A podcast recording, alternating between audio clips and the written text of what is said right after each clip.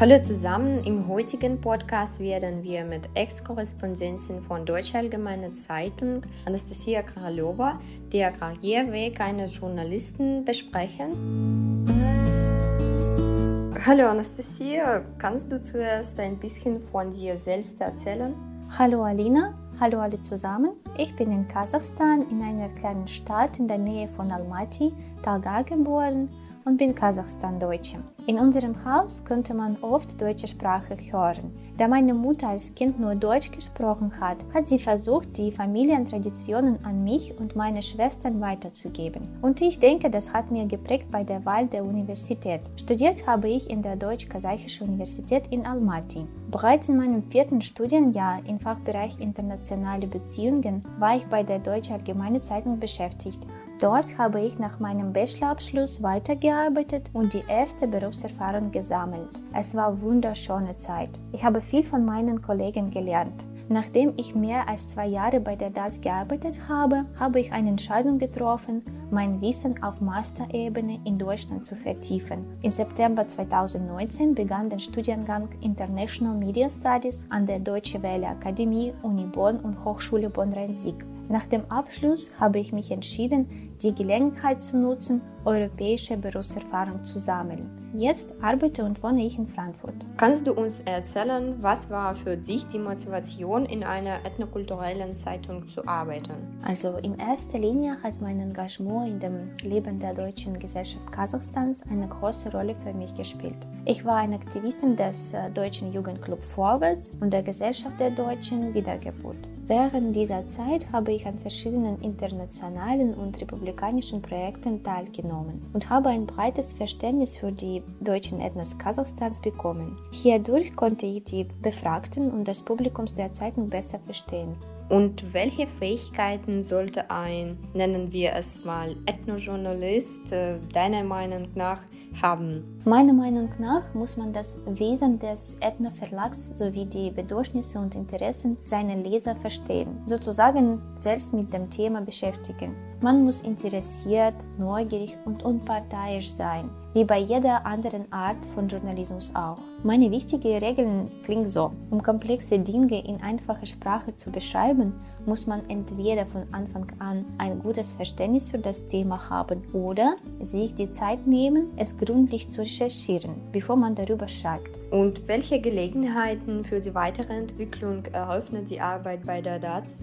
Die DAZ ist Multimedia-Verlag. Dort kann man nicht nur Artikel schreiben, sondern auch Video- und Fotoreportagen erstellen, Interviews und soziale Mediaseiten führen. Hierdurch sammelt man in vielen Bereichen Erfahrung. Bei der DAZ ist mir klar geworden, dass ich an der Arbeit in der Media sehr großes Interesse habe. Es gibt auch Möglichkeiten, in internationalen Projekten der Partnerorganisationen teilzuhaben. Als Beispiel kann ich das Hospitationsprogramm des IFA-Institut nennen, in welchem habe ich im Herbst 2018 in Polen teilgenommen. Außerdem hat mir die Erfahrung in DAZ geholfen, ein Vollstipendium EPUS von DAD und Deutsche Welle Akademie für mein Masterstudium zu bekommen. Natürlich hast du im Rahmen deiner Arbeit regelmäßig Interviews geführt und welches davon ist dir am meisten in Erinnerung geblieben? Alle Interviews waren einzigartig. Mit jedem Interview habe ich unschätzbares Wissen und Erfahrung gewonnen. Wahrscheinlich war einer der denkwürdigsten Interviews mit der Vorsitzenden der Deutschen Usbekistans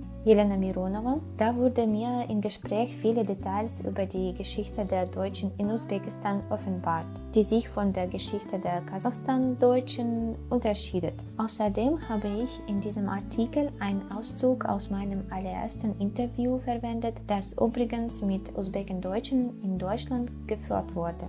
Und vielleicht, welchen Rat kannst du jenen geben, die den Traum haben, Journalist zu werden? Womit soll man beginnen? Wenn sie neugierig sind und Informationen gut verarbeiten können, ist das die halbe Miete. Es sollte immer daran erinnert werden, dass die Mitteilung von Informationen für die Massen eine große Verantwortung ist. Um alle Informationen möglichst neutral zu verarbeiten, muss man bei sich selbst Toleranz entwickelt. Das gelingt durch die Erweiterung des eigenen Horizonts, also so modern es auch klingen mag, in ständiger Weiterentwicklung zu sein. Sie müssen auch im Umgang mit Befragten und äh, im Leben im Allgemeinen offen sein. Schließlich arbeiten wir berufsbedingt ständig mit Menschen zusammen. Sie müssen in der Lage sein, Menschen zuzuhören nun, wie ich bereits gesagt habe, für mich ist die wichtigste Regel, bevor etwas zu schreiben, muss man sich so gut wie möglich mit dem Thema befassen. Genauso ist es bei Interviews. Vor dem Interviews ist es notwendig, alle verfügbaren relevanten Informationen über den Befragten einzuholen. Und die Hauptsache ist, keine Angst zu haben und anfangen zu arbeiten. Also viel Spaß bei der Arbeit.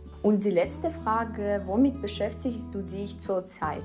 Jetzt arbeite ich für die RNV-Versicherung mit etwa 15.000 Arbeitnehmern bundesweit. In Frankfurt gehöre ich der Standortverwaltung an. Neben inneren Aufgaben beschäftige ich mich mit der Erstellung von Berichten, Videos und Fotoreportagen über die Ereignisse der Organisation in Frankfurt als auch in anderen Standorten. Als Beispiel, in letzter Zeit hatte ich Dienstreise nach Wiesbaden und Stuttgart unternommen. Letzte Woche wurde in Frankfurt ein Mediastudio installiert, das nächstes Jahr in Betrieb gehen soll. Also liebe Grüße aus Frankfurt, eure Anastasia. Vielen Dank für das Interview und vielleicht bis nächstes Mal.